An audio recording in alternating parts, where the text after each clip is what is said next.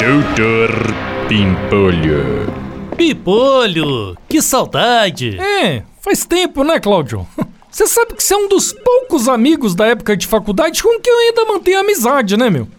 Não, porque o resto só me liga pra pedir dinheiro, né, meu? É, né? Mas ó, fica tranquilo que eu não vim aqui pra isso, tá? Eu vim porque tem uns quatro anos já que eu fiz um retiro espiritual na Índia, né? E, e eu fui agraciado com o dom de prever o futuro. Ah, é? É, Pimpolho. Eu não tenho muito controle sobre isso, sabe? Mas eh, quando acontece, eu tenho a obrigação de transmitir a previsão pra pessoa. Que quem pede isso, Pimpolho, é o universo, né? E eu tenho uma previsão pra você. Pra mim? É, Pimpolho. Ah, nem fod... Mas, Pimpolho, é a minha obrigação com o universo. Se eu não transmitir a previsão pra você, coisas ruins podem acontecer comigo. Não quero nem saber, Cláudio. É, pera só um segundinho.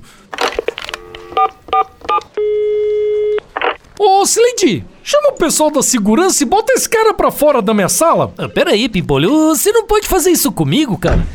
Aê, vamos saindo, ó. Circulando, circulando. Peraí, ah, tira a mão de mim, ó. É, meu. Lembra que o universo te falou? Se você não transmitisse as previsões, coisas ruins iriam acontecer com você?